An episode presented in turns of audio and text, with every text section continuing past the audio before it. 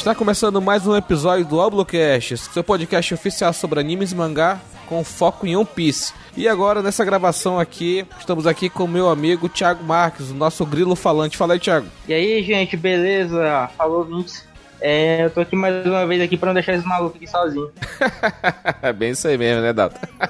e como todos sabem, meu amigo Comuninha, Dalton Cabeça. Ei, ei, olha pra trás. Tá vendo esse cara te olhando estranho aí? É você no espelho, seu otário, sacanagem. Cuidado, hein? Ó a polícia, hein? E rosteando essa cambada de loucos aqui, senhor Y aqui diretamente de Manaus, cidade quente pra caralho, mas estamos aí. Indião. e nessa gravação sensacional aqui, vamos falar de um assunto muito interessante que é Cyberpol. Mas antes de chegar nesse assunto, Dalton, vamos falar um pouco das nossas redes sociais. Como é que faz para os nossos ouvintes poderem falar com a gente? Galera, galera, sempre que você quiser mandar um recado, sinal de fumaça, dar notícia, nós temos várias redes sociais que você pode nos encontrar. Na verdade, são duas. Você pode nos procurar no Twitter, no allbluecast. Manda lá um recado, comenta, né? Deixa ali a sua reclamação, seu agradecimento. Converse com a gente, seja positivo ou negativamente, mas interaja. E agora nós temos uma nova rede social que é o Instagram também com @allbluecast. No Instagram a gente vai estar tá postando quando vai sair episódio, trechos dos episódios gravados, vamos estar fazendo algumas enquetes. E se de tudo você fala, eu quero fazer um texto, eu quero mandar uma redação, Enem 2020, entra lá no nosso e-mail no arroba podcastalblue.gmail.com, mande comentando sobre os episódios antigos, sobre os novos episódios, mas o importante é que você participe. É isso aí, galera. O Dato falou muito bem. Além das nossas redes sociais, a gente tem a nossa plataforma de apoio coletivo que vocês podem nos ajudar a manter a qualidade do podcast, manter a periodicidade, manter esse podcast trabalhando da melhor forma possível. Nós temos duas plataformas de apoio caso você queira nos apoiar. Temos o Padrim, que você encontra facilmente, é padrim.com.br barra Albluecast. Não esqueça, Albluecast no final. Os links vão estar tá todos aí na descrição do post. Além do Padrim, temos o PicPay, que é uma plataforma mais mais para frentex, hein, Dalton? Mais atual, mais jovem. É jovem, é jovem. É jovem, tá bem jovem aí. é o picpay.me barra Albluecast. A gente tem uma série de, de metas, a, se a gente conseguir chegar nessas metas, quem vai ganhar serão vocês, se não vi. Então, se você puder nos ajudar aí, mas se não puder nos ajudar com seus ricos dinheiro, nos ajuda bastante compartilhar a palavra no Twitter, com seu amigo, mostrar para um colega que gosta de One Piece aqui, olha esse podcast aqui, o Bluecast. Não existe apenas o Alpex, também existe o Bluecast que fala sobre One Piece. Então contamos com a colaboração de vocês aí, já que vocês nos curtem pra caramba, continuam baixando os episódios antigos mesmo, não tendo nenhum no feed, então só temos a agradecer a nosso, aos nossos ouvintes e agradecer também ao Otávio, que foi nosso primeiro apoiador pelo PicPay é um cara sensacional, tá falando com a gente no nosso grupo de apoiadores. Se você quiser participar diretamente com a gente no grupo de apoiadores, eh, nos ajude no PicPay e no Padrim. E também temos um grupo aberto de ouvintes, que vai todos os links vão estar tá na descrição. E só para lembrar, o grupo aberto é no Telegram, que não precisa de número de celular, não precisa, sabe? Um monte de situação, então a gente usa o Telegram porque é uma plataforma mais difundida no meio da podosfera brasileira. E como eu falei anteriormente, nosso episódio de hoje é sobre Cyberpol. A gente vai falar sobre esses espiões de Araque, né, Dalton? A gente não sabe se é polícia infiltrada, se é... é polícia secreta. Não é não, não é não, Thiago? Polícia secreta. Mas tudo isso depois da nossa vinheta.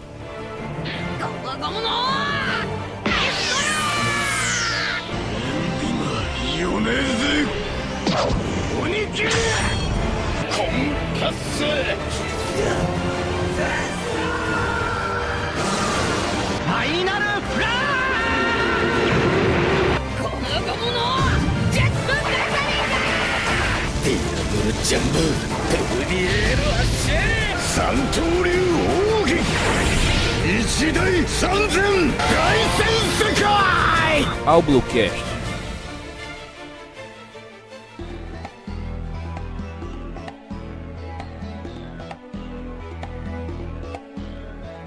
Voltamos agora com tudo para falar desse tema maravilhoso que é Cyberpol. O Thiago, nosso grilo falante aí, ele fez uma pauta maravilhosa. E nada melhor do que começar com ele. Thiago, fala pra gente o que, que é essa instituição Cyberpol. Cara, é, ela é uma, sub, uma série, né? Na verdade são várias, né? São séries de organizações do governo mundial, né? No universo do One Piece, que elas trabalham para conseguir informação, para espionagem infiltração. E eles geralmente eles são muito leais, cara. Eles são mencionados né, no mangá no capítulo 325 e no anime eles aparecem no episódio 230. As várias Cyberpool, elas estão presentes no mundo todo e realizam investigações para o governo mundial. É, eles fazem questão de, de, inteligência, força da marinha do governo, mas parece funcionar mais como uma agência de contra-insurgência que tem funções mais gerais de aplicação da lei. Se eles veem um pirata, né, uma coisa assim, eles agem de imediato mas não é a função principal. Eu, como eu sou um cara muito gente boa, vou dar um, um apoio moral aqui pro Thiago. Tenta pensar o seguinte: é, existe o governo, todo mundo sabe que o governo existe. Você está aí vivendo sua vidinha mais ou menos e o governo está fazendo o papel deles. Porém, existem organizações que estão ligadas ao governo que têm a função de fiscalizar os merdeiros. Então, se tem essa Perpol, ela vai fiscalizar a galera que vai fazer arte.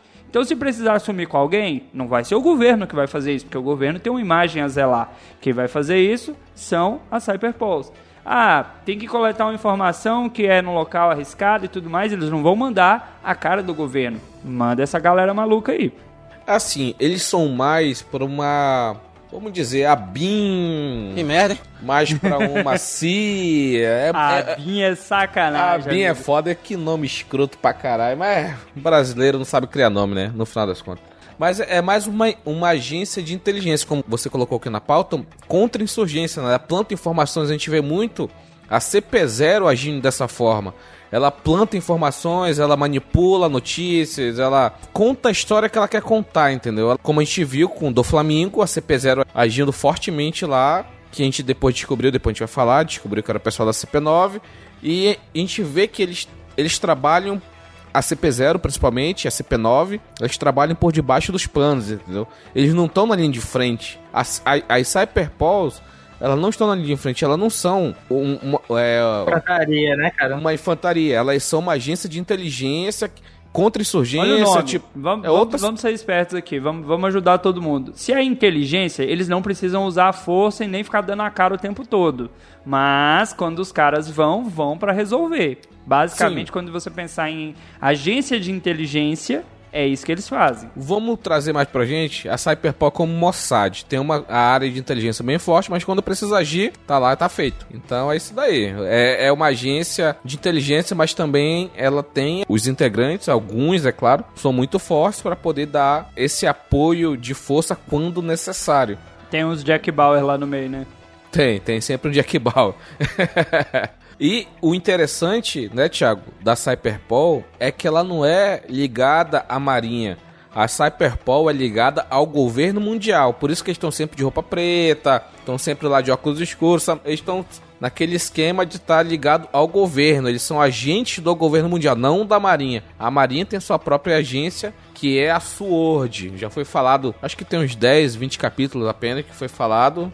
É bem recente no mangá que foi revelado que existe a SWORD que é uma equipe de inteligência da Marinha, não do governo mundial. Então existem essas duas agências de dois órgãos completamente diferentes, sendo que a Marinha está subordinada ao governo mundial, mas ela tem sua própria investigação paralela para não depender apenas da Cyberpol.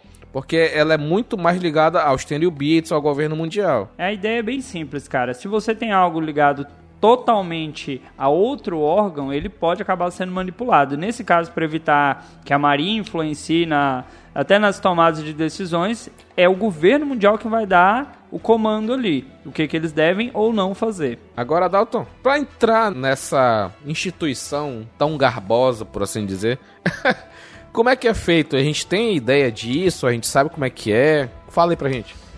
Até então, é, não é citado. A gente que acompanha mangá, acompanha anime, não tem necessariamente dizendo: olha, a pessoa foi lá, deixou um currículo, né? Fez uma autoescola ali, fez um cursinho básico e entrou.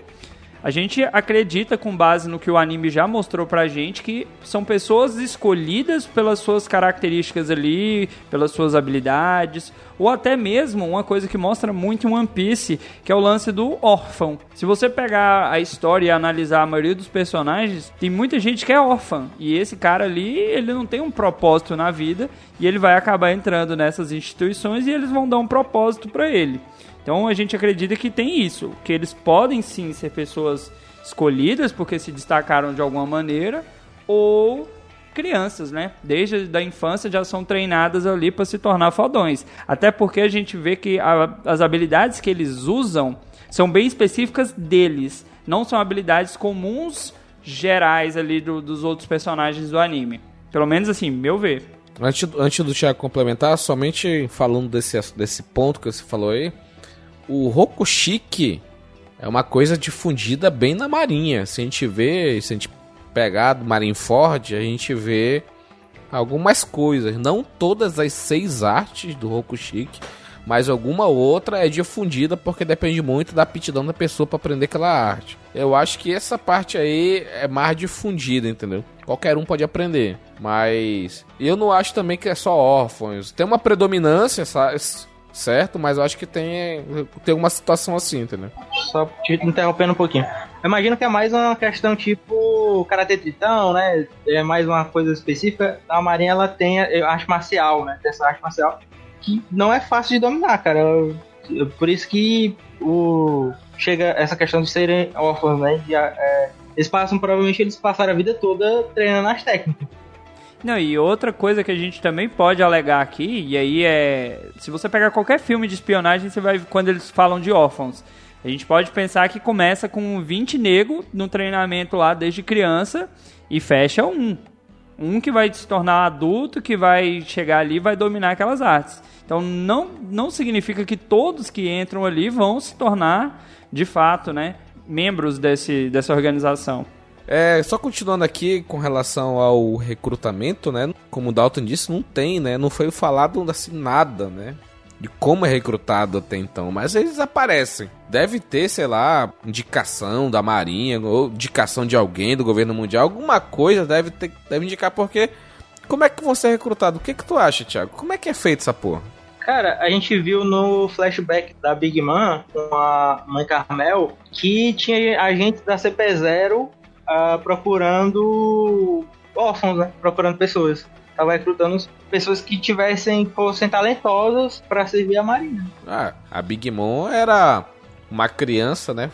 Humana normal. A gente pode até lembrar dos pais dela. Não eram um gigante, não eram disso, mas ela, por algum motivo, ela teve um gene, alguma coisa do tipo. Ela nasceu com o hack do rei, alguma situação assim que fez ela ficar com um tamanho superior a de um humano normal. Deixaram ela na ilha, né, de Elbaf, né, que é a ilha dos gigantes bárbaros, gigantes porradeiro, né? A gente não vai fazer um episódio disso sobre, sobre as ilhas de One Piece, porque dá a entender que o, aquele jaguar de sol, ele era de outra ilha de gigante. Então dá para saber que existe várias ilhas de gigante, outras bem diferentes da, da de Albaf, que foi mostrado no flashback da Big Mom. E essa da CP0 ter pegado a Big Mom é porque todos aqueles órfãos ali, eles eram possíveis pessoas que poderiam dar trabalho ao governo mundial e era melhor ter eles do lado do governo mundial do que contra, né? É tipo um negócio já trabalhar na infância, né, para não ter problema. No caso que aconteceu com a Big Mom, que ela se desvencilhou disso completamente, tá aí, né? Yonkou até hoje. Mas ela já. Aí o, o anime também mostrou essa questão, que ela desde criança ela já era meio problemática. Muito. Então, controlar ela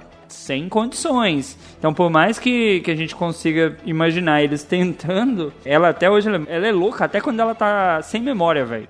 Ela até sem memória ela consegue ser muito louca. Então, de fato, a ideia de ter ela seria interessante, mas, como eu disse, nem todos aqueles que são recrutados até um certo ponto, que eles tentam trazer, vão fazer parte. É, faz todo sentido, né? Uma vez que a gente lembra, se a gente lembrar que teve tem os Chichibukais, eles usam, né, o, piratas mercenários avulsos, não é explorado muito bem One Piece, não, os caçadores de pirata, mas eles também usam forças além para complementar. Né? Agora você acabou de falar uma coisa que realmente que me lembrou que eu não me recordo, porque o Zoro começa ali falando que é um caçador de piratas e tal, e beleza, só vi naquele episódio. Eu não tenho recordação de outros episódios citando isso. Ele nunca falou que era caçador de recompensa. Ele falou que colocaram esse título pra ele. Ele só fazia isso porque dava dinheiro pra ele comer e beber. Sim, mas ele fazia, não fazia? Não, mas ele não fazia porque ele era um caçador. Ele fazia porque, ó, esse cara aqui tem uma recompensa. Ele tinha boleto, eu, tô... eu sei. É, tem boleto pra pagar, porra. Mas tá, e aí? E depois disso, quanto que o anime citou de novo? Aqueles Databook Blue, Red, essas porra aí. É falado que ele é combatente. Ele não é nem vice. A gente fala que ele é vice-capitão pelas atitudes e tal. Não, filha da puta. Indião maldito. Presta atenção na informação que você vai entender. Hum. Porque quando a gente fala de, por exemplo, que existe uma agência que vai ficar de olho nos piratas, mas o Thiago citou a questão dos caçadores, pessoas que iam atrás de caçar as recompensas. E você não vê citando depois. Ah, mas isso só foi falado naquela parte que eles estão chegando em Alabasta, que tem aquela ilha lá, aquela cidade que é só de caçador de recompensas. Lembra que ele lutou com uma mulher grandona, fortona? Sim. Então, é o Whiskey Peak, né? Era ali, era uma, uma cidade só de caçador de recompensa. E foi só. Nada mais, nunca mais foi falado disso. Era uma coisa que tinha no início do anime, no início do mangá, e depois se perdeu, entendeu? Eles eram mesmo caçadores de, de recompensa ou eles eram Baroque Works? Rapaz. Apertou, hein? Ali era mais caçador de recompensa. Mas eu acho que eles estavam intimamente ligados com a Baroque Works, entendeu? Eles Mas eles eram, na essência, caçador de recompensa, mas pro Crocodile, o Mr. Zero, né, ser um cara tão influente, acabou que eles foram absorvidos pela instituição maior que era a Baroque Works, entendeu? Vamos dizer assim que era o que eles podiam assumir que estavam fazendo, né? Tanta gente é. só. Sim, essa que era a situação. Não tinha como o cara bater de frente com o Shichibukai, né? Essa que era a parada.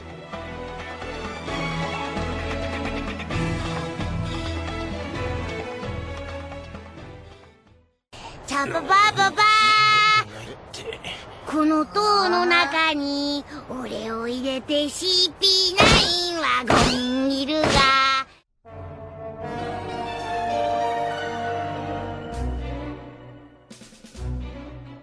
E agora vamos falar, enfim, das instituições que foram apresentadas do anime. Vamos falar dela que foi a primeira que foi apresentada pra gente, que é a CP9 ou CP9. Eles falaram no anime, né, que era uma Cyberpunk que era a mais forte, a mais porradeira, que tinha as pessoas mais fortes. Tinha o Rob Lute, tinha o Jabra, tinha várias pessoas extremamente fortes. Então a gente viu que sim, só a CP9 era como se fosse um bando pirata extremamente forte de um Chichibukai, de um Supernova da vida. A CP9 ela foi incumbida de uma missão. As CPs elas são incumbidas de missões de longo prazo. Tem algumas mais simples e tal, que ela pode incluir uma informação aqui, jogar uma notícia falsa ali e tal. Mas algumas CPs, as mais fortes, mais, que tem mais um poder de inteligência maior, elas fazem missão de infiltração de longo prazo. A gente pode lembrar que no, na saga de Water 7 e Ennis Lobby, a CP9, né, tava há 5 anos já infiltrado. E eles estavam lá, trabalhando lá nas docas, fazendo navio. E mesmo assim, eles tinham uma missão primordial que era conseguir as plantas da Pluton, né, da arma ancestral. Então a gente vê que as CPs, são esses órgãos de inteligência, elas têm uma missão e elas fazem o que for preciso para completar a missão, independentemente de quem vai morrer, vai se fuder no final das contas, a CP tem a missão dela. Então a missão da CP9 era conseguir as plantas da Pluton. Então elas foram para Water 7, é a ilha que faz os, os grandes navios do mundo de Piece, sendo pirata, muita sendo água, não, da muita marinha, água. Muito, muita água. Caraca, quem sou eu? Tomar no cu. Foi a melhor dica até hoje, hein? Porra, é a melhor dica, é verdade. Não, mas não, a melhor dica é camelo, dromedário, uma coisa assim. Maldito. Então, essas ações de inteligência provam que ela trabalha mais por debaixo dos panos. Não tanto quanto a CP0. CP0 é um nível mais mais profundo, eles são bizarros, na assim. verdade, cara. Eles são, são bizarros. quando, eles, quando eles aparecem no anime, é tipo aquele... Onde está o Wally, que aparece no cantinho olhando com a cara meio estranha. Eles sempre aparecem numa situação que eles estão bizarrão, velho. Eles não tem um padrão mais diferente, né, do, do todo. Não, como eles usam aquelas roupas malucas, é porque é para proteger a face deles, entendeu? Eles, pra não, não serem reconhecidos. Tipo, tem um, tem um cara lá que é altão, né? Não foi apresentado quem ele é até hoje. Vai dizer. Vai, pode, pode ter. Vamos imaginar uma situação maluca. Estamos na época de carnaval aqui, é claro, né? Vamos dizer que é um boneco de Olinda, que é um carinha que tá lá embaixo, mas ele usa uma. Um, uma... no dia que ele for lutar, ele vai tirar o sobretudo, né? Vai ser um anão. então, a, a, CP ela tem essa função de se infiltrar, é claro, né? Vamos salvar devido proporções, dependendo da CP, né? A CP9 e a CP0 são a o concurso, né? Então são as tops que que conseguem fazer isso. As outras CPs ela tem uma queda significativa na importância, na relevância, mas elas são importantes para o governo mundial. Mas a CP9 e a CP0, que a gente vai falar depois, elas, elas sim conseguem fazer essa remissão de filtração, de plantar informação, contra-insurgência, tudo isso que a gente falou antes. E a gente viu isso muito claramente, né, Thiago, na, na saga de Water 7. Pois é, a gente viu que eles são os mais fortes, é, os que tiveram mais capacidade de, de se filtrar, e que eles é, até que faz meio sentido, né? Eles ali com os carpinteiros, né? Ali de Water porque eles tinham que ser forte mesmo, né? Eram uns caras brutos mesmo. Mas é, tinha gente também, se não me engano, o Bueno, né? Ele era dono de um bar, ele ficava. Dono de um bar. Exatamente. E quando eles aparecem, cara, é totalmente diferente do que do que tudo que a gente abriu One Piece, né, cara? Quando aparece. Uma das coisas que eu acho que essa fase, né, de Water 7 destacou bastante com a CP9 é as Zoans, né? As Akuma no Mis que tem esse, essa característica de animal. Porque até então a gente tinha. Você tinha ali o ah. Chopper que é um animal, mas não é uma Zoan necessariamente, né? E. Não, não, você não, não. tinha. Ele é Zoan, porra. A fruta tá. do Chopper é Zoan, pô. Mas ele já era, é isso a questão, ele já era um animal. Meu amigo, Esse, é... ele comeu a fruta do ser humano. O ser humano é um animal. Lógico, mas Zoan, porra. Então, assim, a gente tem poucos personagens que tinham demonstrado até então, né?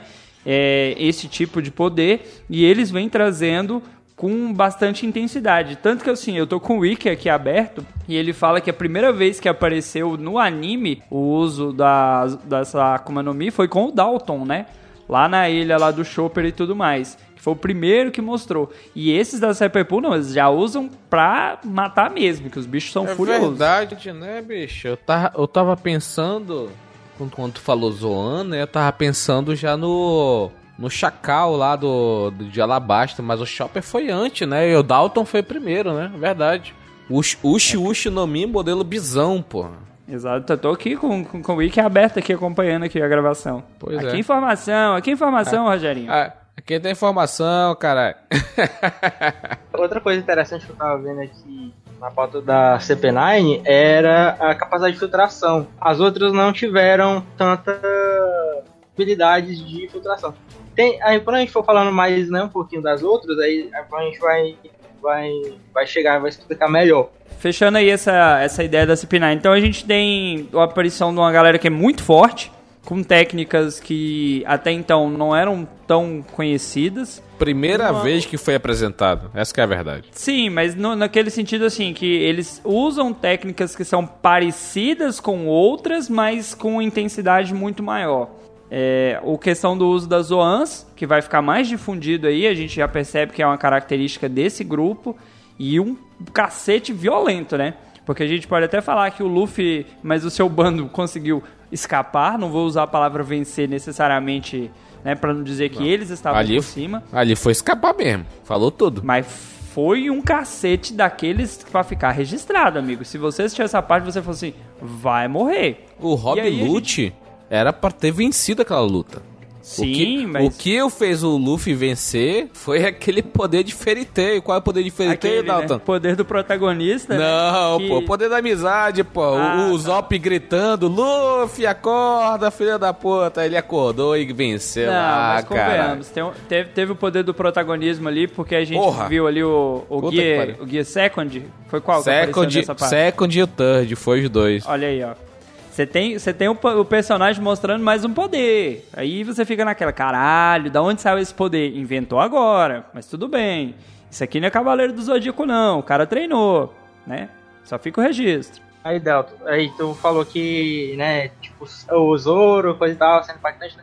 Pois é, é, teve uma cena aí muito legal que me impactou, que foi um Sanji, que o, o Bueno usa o Tekai e o Sanji taca a voadora nele e ele se mexe, ele. Eita! Mesmo sem haki nem nada, o Sanji conseguiu mover um pouco. Não, Cara, é assim- mover, beleza, né? O negócio é pegar o, o, o hit, o hit, entendeu? Que ele não conseguiu dar. Não tinha Esse- como, cara. Eles eram muito apelões ali já, né? Não, o poder do protagonismo chegou foda que o Luffy quando usou Gear Second, mesmo com o cara com TK, ele, aguenta, ele não aguentou.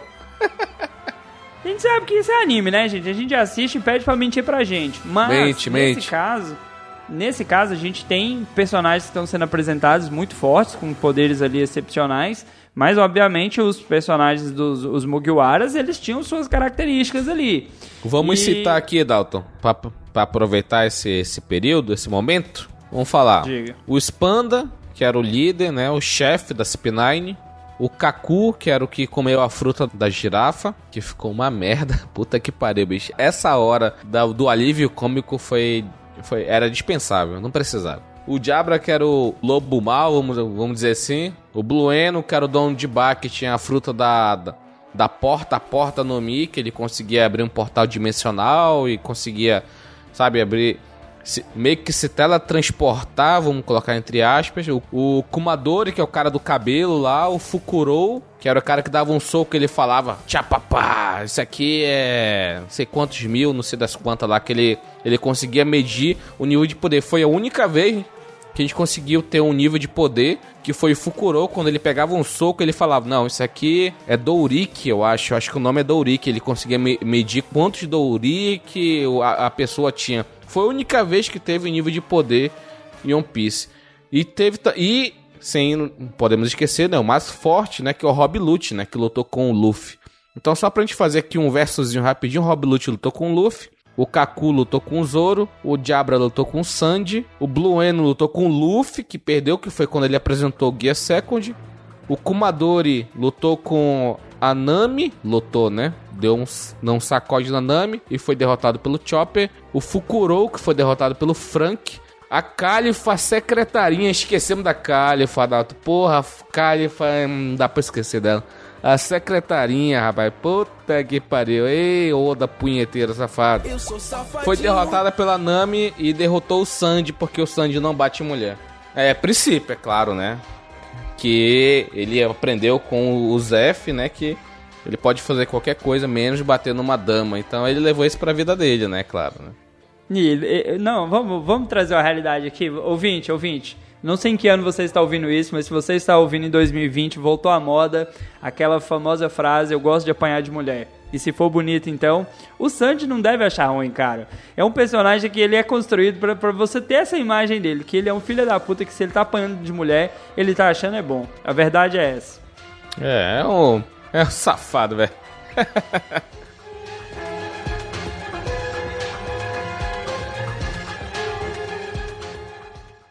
Tapa, この塔の中に俺を入れて CP9 ワゴンいるが」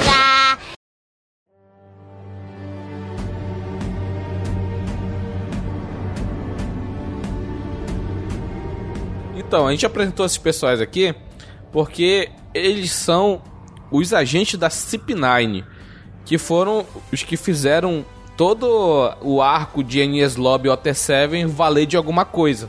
Porque se não fossem eles, ia ser só mais um arquinho, um Mequetrefe, mas com eles, fazendo toda aquela trama da Robin e tal, porra, foi sensacional. Só o nome CP9 fez a Robin tremer na base por conta do Buster Call.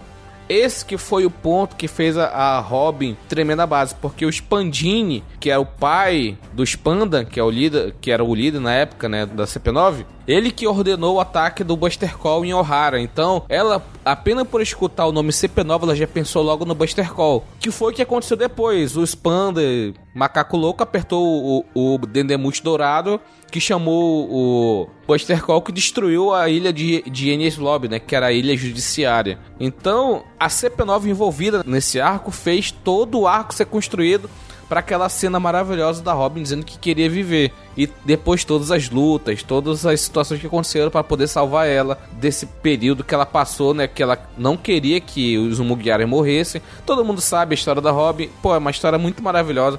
Por isso que o One Piece é foda. Você percebe o nível de importância que quando a gente pensa na gravação do podcast, a gente tem que ter, trabalhar temas que talvez no anime a gente não conseguiu destacar tanto e aqui a gente consegue trabalhar mais. Olha o, o personagem pensar assim: se eu não me entregar, a galera vai morrer. Vai morrer. E simplesmente o nível da, de medo da Robin é, é gigantesco, porque ela já conhecia a história daquela galera, já sabia qual era o nível de poder deles, e ela simplesmente ela, ela não, não falou assim: não, eu tenho essa galera aqui que é forte, mas não, eu não vou nem reagir. E aí você percebe que a história vai, obviamente, vai se construindo para que ela escape né? Porque ela faz parte dos protagonistas. Mas é um nível da, da CP9 tão grande que ela fala, não, é melhor me entregar porque vão morrer de graça. E tirando o Luffy, vamos, vamos lá, ouvinte, você ouvinte, você sabe, tirando o Luffy que é maluco, ninguém sai peitando gente muito forte nesse anime. A galera geralmente tem um bom senso. Porque É quem, lógico. quem tá acompanhando o mangá sabe que o Luffy tomou uma porretada na cabeça do Kaido e acabou. Foi tipo assim, foi uma porretada. E aí você fica assim, o Luffy é o único cara que fala assim, eu vou bater naquele cara ali. Aquele cara ali, eu acho que eu vou bater nele. Eu não sei se eu dou conta, mas eu vou bater nele. Mas o resto da galera tem bom senso. E a Robin, nessa parte, ela é a mais sensata. Ela fala assim, gente, é, desculpa, foi legal até aqui, mas daqui pra frente não dá mais. É melhor a gente largar de mão. Não dá porque eu não quero que vocês morram, porque vocês me deram um, lo- um local pra eu continuar vivendo, Uma que eu família, queria né? morrer, mas é uma família que ela nunca teve, né, cara? Porque ela sempre foi usada. Cara, o arco de Enies Lobby Water 7 é muito maravilhoso, bicho. A história da Robin é maravilhosa. E tendo a importância da Cyberpole, por isso que a gente fala muito desse arco nesse podcast. Porque sem a CP9, sem a história da Cyberpole dentro dessa saga, essa saga seria qualquer coisa. Seria qualquer coisa. Mas com a importância das CPs, tudo que ela fez e continua fazendo, mesmo por debaixo de panos atualmente, é muito importante. E continuando aqui, vamos falar da CP5. Por quê? A CP5 ela foi a segunda vista no anime. Ela é muito importante porque ela foi, ela já foi chefiada pelo Spanda, que na época de Enies Lobby era o líder do- da, CP, da CP9. Mas quando ele era na CP5, ele era o líder e foi ele que fez toda a situação em Water 7 para o Tom San ser preso e ser assassinado depois. Ele que fez toda a situação, por isso que ele tinha aquela cara toda quebrada, porque o o Tom San quebrou a cara dele na época. Cara, e nessa, nessa época do. Cara, como a Cyberpol ela, ela tem esse poder, né? O Oda trabalhou a Cyberpol de uma forma que mostrou: ah, sei lá, 10 anos atrás aconteceu isso e hoje tá acontecendo isso aqui. 10, 20 anos. Acho que foi 10 anos, né, Dalto? Dalto, Thiago? É 10 anos, né? Eu acho. É, é por aí. Porque o Frank era criança, né? Você tem o, É. Frank, o Frank criancinha ainda e assim. Ah, não, o Frank é adolescente já, na época É. dele. Era Frank adolescente. criança, o Frank né? é adolescente. Ele, ele não dá Não. pra dizer que ele é velho. O Frank não é velho. O Frank tem 28 anos, pô. 30, uma coisa assim. E não é velho, não, gente. Porra, nessa idade não é velho, não.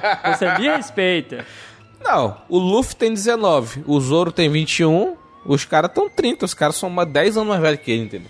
Ele, a Robin e o, o Brook, o Brook é muito mais velho. Mas enfim, Ele, ele tá até meio magro, né? De tão velho que ele aí tá. tá, tá meio magrinho, sei lá, meio, meio raquítico, meio des- desnutrido, né? Então, essa visita do Spanda, quando ele era o líder da CP5, era porque desde aquela época eles já tinham o interesse na planta da Pluton. Então, o Oda trabalhou isso, mostrando pra gente que já faz, vamos dizer assim, década, né? Uma década que o governo mundial tem como objetivo conseguir as plantas da Pluton, que é uma arma ancestral. Que é uma arma que a gente não sabe o que, que é, a gente não sabe porque não foi falado até então, mas a gente tem uma ideia que é um grande navio de guerra.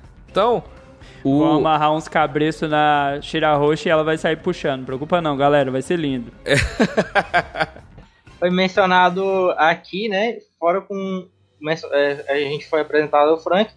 E como nada melhor do que ele tá com as plantas, né? Já que é com toda essa temática de carpinteiro. E é o que leva a gente a acreditar realmente que a arma acaba é, ser um navio mesmo. O que dizem, o que dizem que eu já, já li, já o pessoal teorizou. Teorizou não, que teorizar é, é uma, uma frase que a gente, é uma palavra que a gente usa que não é verdade. A gente conjecturou, muita gente conjecturou que as plantas que o Frank tinha, que o Iceberg tinha, né, era uma planta para peitar a verdadeira, a verdadeira Pluton.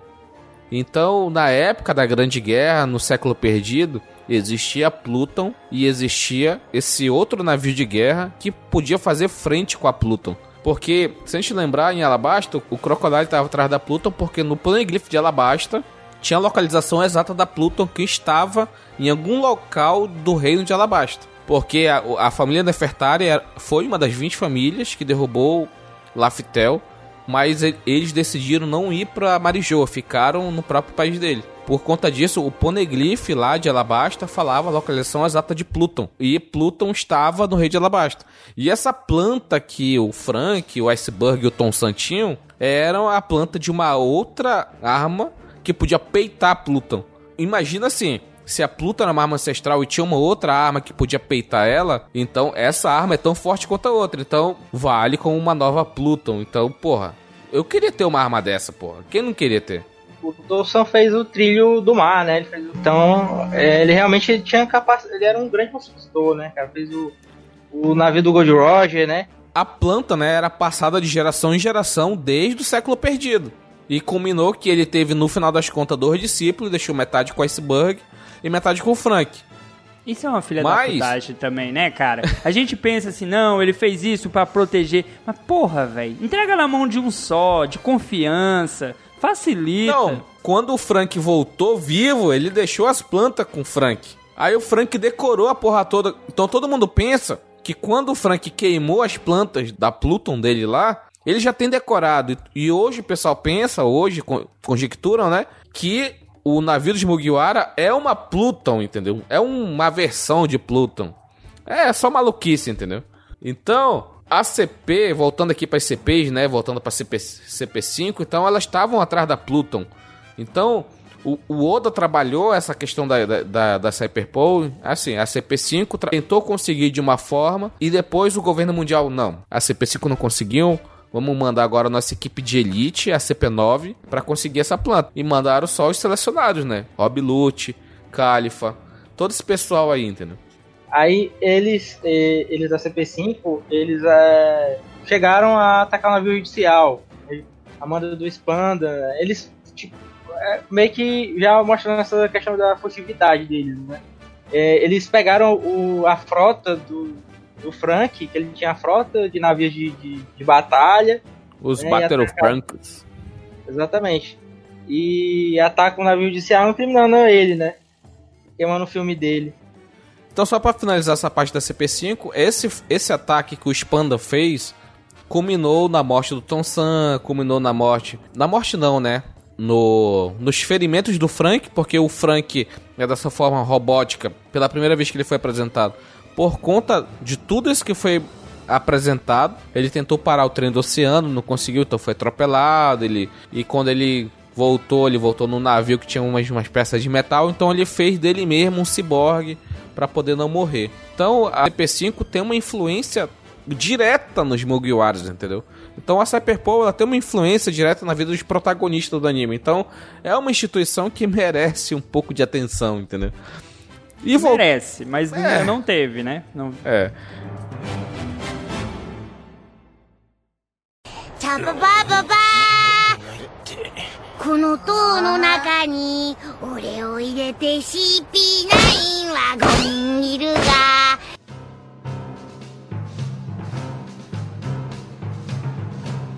E continuando aqui, vamos falar daquelas CPs, né? Que Tirando essas duas, a CP9 e a CP5, aí esteve a CP6, que foi a terceira apresentada, a CP7, que foi a quarta apresentada, que são coisas mais, como posso dizer, mais reduzidas da toda a importância que as outras duas tiveram. Essa aí é a galera de castigo, pô. É a galera de castigo. Não, não conseguiu tirar nota A na prova, não tirou é. nota máxima, mas tirou um 6. Passou, passou.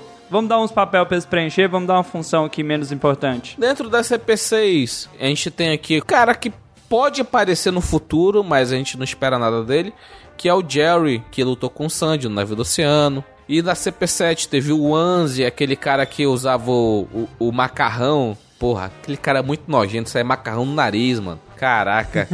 O CP6 e o CP7 tá de parabéns, ó. Vocês são um bando de merda. Parabéns pra vocês, hein. Uns personagens muito aleatórios, né, cara? Fazendo um monte de nada aí no universo de One Piece. Vamos falar agora, antes de a gente falar dos poderes, vamos falar um pouco da CP0, né? A gente já falou bastante da CP0, que ela trabalha nas sombras e tal, ela faz, faz tudo que é possível para não aparecer, para ela aparece, mas não mostra a cara, mas planta uma informação aqui, outra ali e faz tudo que é possível para que os eventos aconteçam conforme a sua vontade. E a gente viu que a CIP0, né? Ela tem algum, alguns personagens atualmente, né? Bem interessantes, né? O Rob Lute saiu da CP9, mesmo sendo derrotado pelo Luffy, ele foi promovido, né?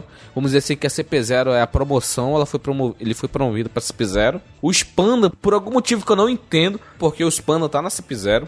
E Ah, não, a você CP0 sabe sim, você sabe. A palavra específica, meritocracia, é meritocracia, pô. ele, O cara- é o dos- o cara- ele é filho dos Pandine, né? Que derrotou a Ohara. Então, então eu- você entende, porra, né, pelo mérito mereceu. dele, ele foi, né? Levado até a CP0, né? entendi, entendi. Mas a gente tem aqui alguns personagens. Um, uma personagem muito interessante que foi apresentado no arco da Big Mom, que é a Stussy. Que é aquela. É uma lourinha, né? Ela, ela paga lá de convidada do submundo e tal, da Big Mom, mas no final das contas. Ela é uma agente da CP0. Isso que foi um, sabe, explosão de cabeça. Como uma agente do submundo pode ser uma agente da CP0? O governo mundial compactua com essas merdas? Essa que é a parada, entendeu? Olha, os meios, os meios sempre são questionáveis. Quem, quem estuda história, que ouve falar de espionagem, sabe que essa galera que tá fazendo essa função é o famoso assim: se você for capturado, a gente vai negar que você faz parte do nosso governo, que a gente não sabia de nada. Ou seja, são a galera que vão fazer as paradas bizarras. É, foi uma surpresa, né, pra todo mundo quando a Astros apareceu, porque fazia tempo que nenhuma CP era mencionada. Acho que a última vez era, tinha sido em Dressrosa. A gente vê a zero. Cara, a CP0 é uma grande incógnita, tirando a que a gente conhece já, né? Expanda. Pelo que a gente já viu pelas silhuetas, o Kaku também tá. Aparentemente, todo o pessoal da CP9 tá na CP0, mas a gente não tem certeza. Mas vamos usar pelas silhuetas que já foi apresentado Kakuta, Rob Lute, Spanda, a Stuss, ela mesma falou que era da CP0. Esses Ganharam caras. promoção depois de um cacete, né? Caraca, não entendo como, mas tudo bem. Isso aí é, é comentado um pouco ah, na história de capa, né? Eles ganharam a, a CP9, né? Eles ganharam uma história de capa, relatório independente da CP9, que conta o que aconteceu depois da derrota deles Cha- pro Chapéu de Pai.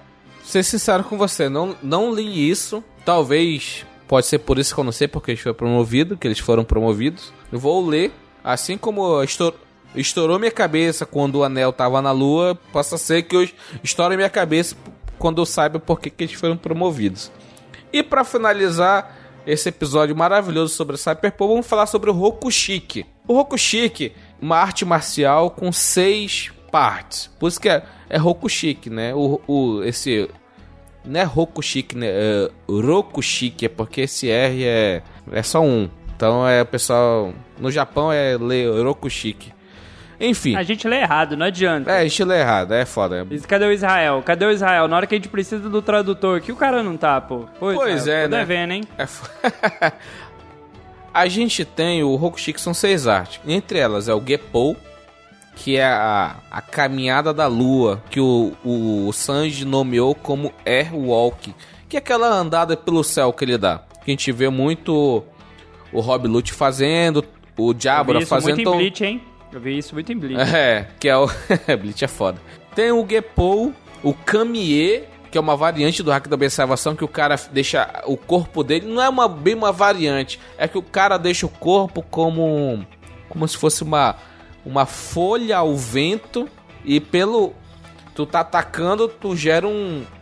uma pequena, uma pequena ventania, por assim dizer, que um anime, né, por favor, né? Então, o próprio vento do teu soco, né, ele te desvia. Então tu meio que se lembra do Gomu Gomu no Bo, que o Luffy lá contra o Enel fica completamente retardado e ele consegue desviar todos os ataques dele? É com é parecido, entendeu? Só que no Kamiê o cara tem noção do que ele tá fazendo. No Luffy retardado ele não tem.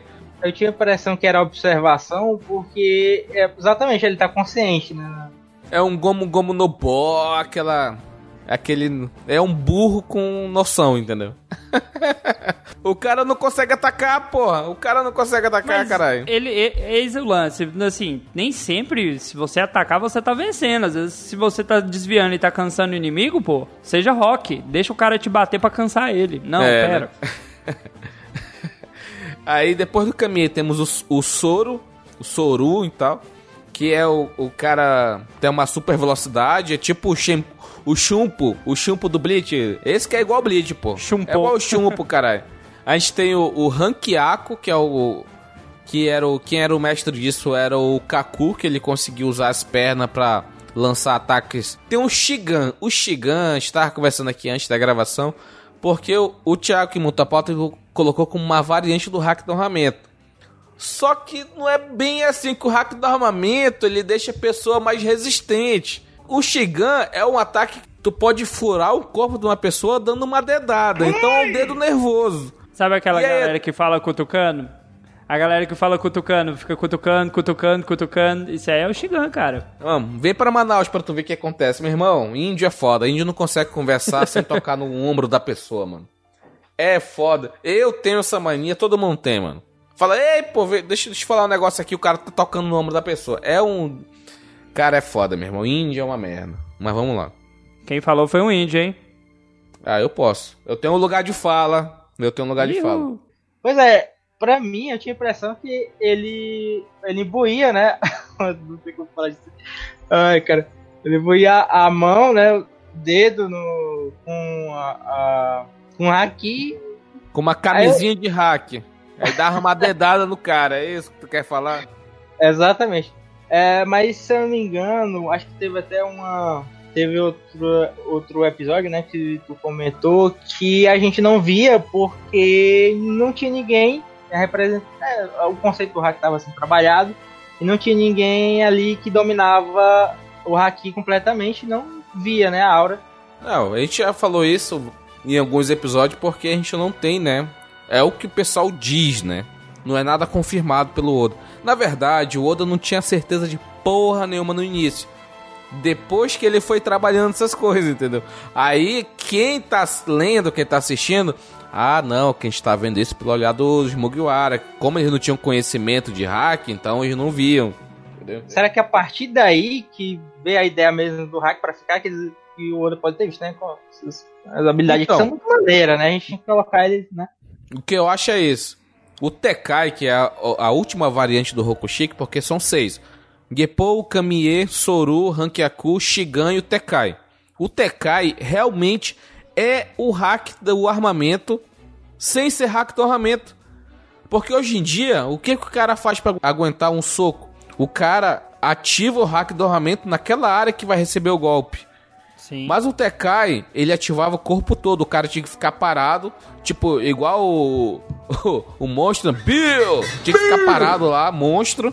E bodybuilder e esperar o soco. É 37 anos, cara. O cara tinha que esperar o soco, porra, entendeu? Só que aí, o Tekai não é legal no, no Battle Shonen, entendeu? O cara tem que ficar parado pegando a porrada? Não dá, né, porra? Então, Toguro, o cara né? pegou... Toguro? É. Opa. Não fala. Porra, não fala dessa merda, bicho. Caralho. É foda. então é muito bom tu pegar os fundamentos do Tekai, transferir isso para uma armadura preta, negra, e com essa armadura negra tu conseguir dar um soco ou se defender com essa armadura. Então, como o Oda estava trabalhando nos poderes, ele foi pegando o que, que é legal, o que, que não é, o que, que é legal, o que não é. O Kamiê se tornou hack da observação, que o cara, além de se desviar, o cara consegue prever o futuro. O cara pegou o Tekai, que era o hack do armamento. Ele pegou isso, fez essa armadura negra. porra, é muito melhor. Esse é muito melhor visualmente. O que, que vocês acham?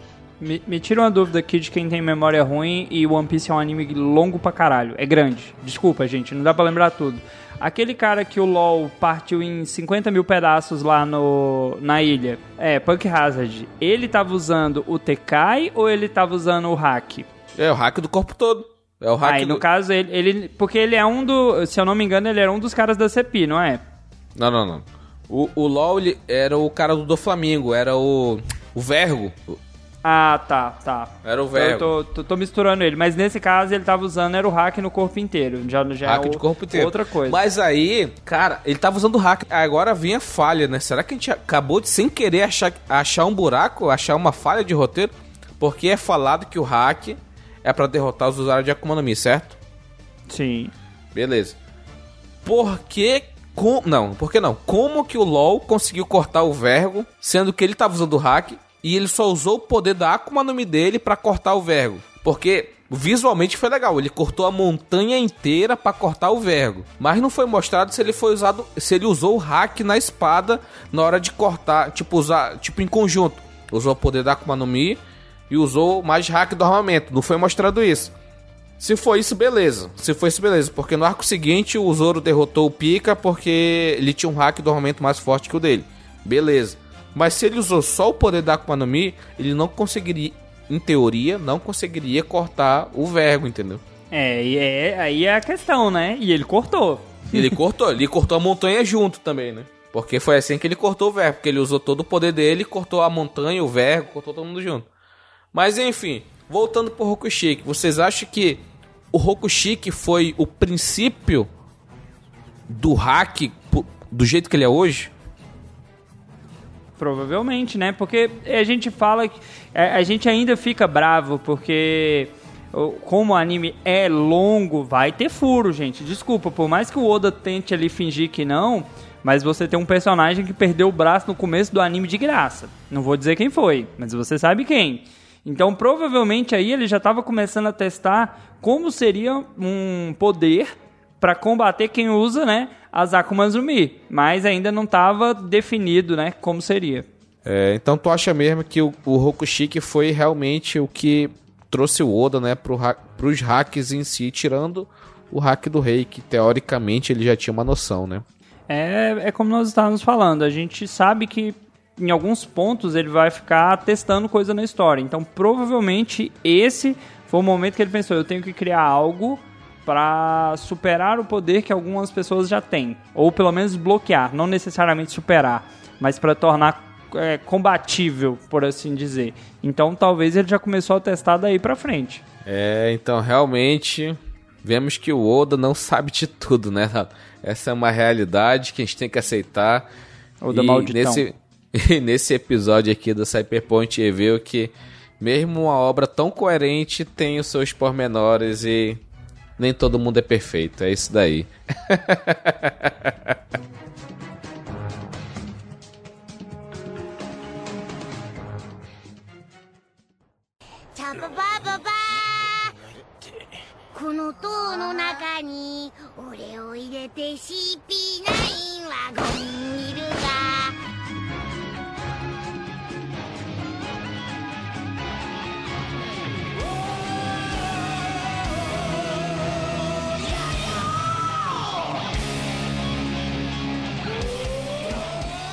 Então foi isso, pessoal. Esse foi o nosso podcast sobre Cyberpol.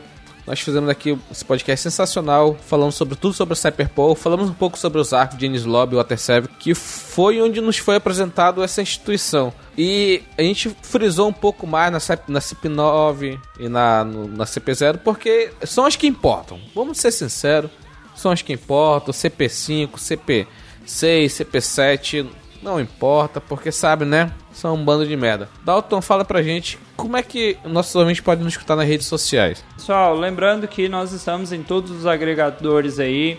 Nós estamos no Spotify, nós estamos aí nos seus agregadores de podcast.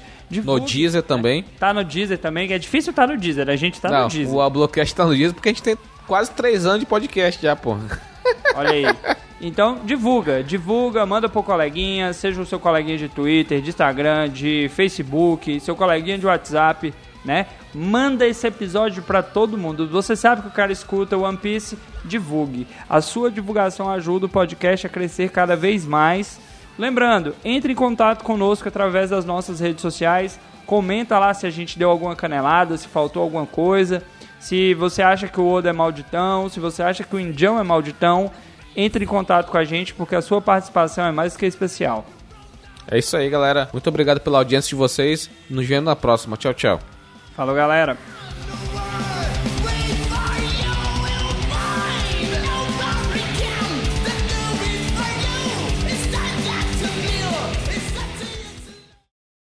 Bruno, você está me ouvindo e você vai colocar a vinheta.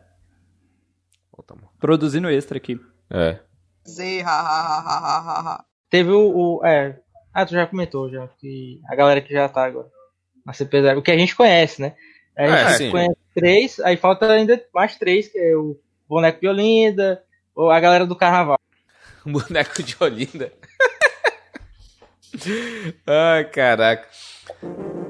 Este programa foi editado por Audi Edições.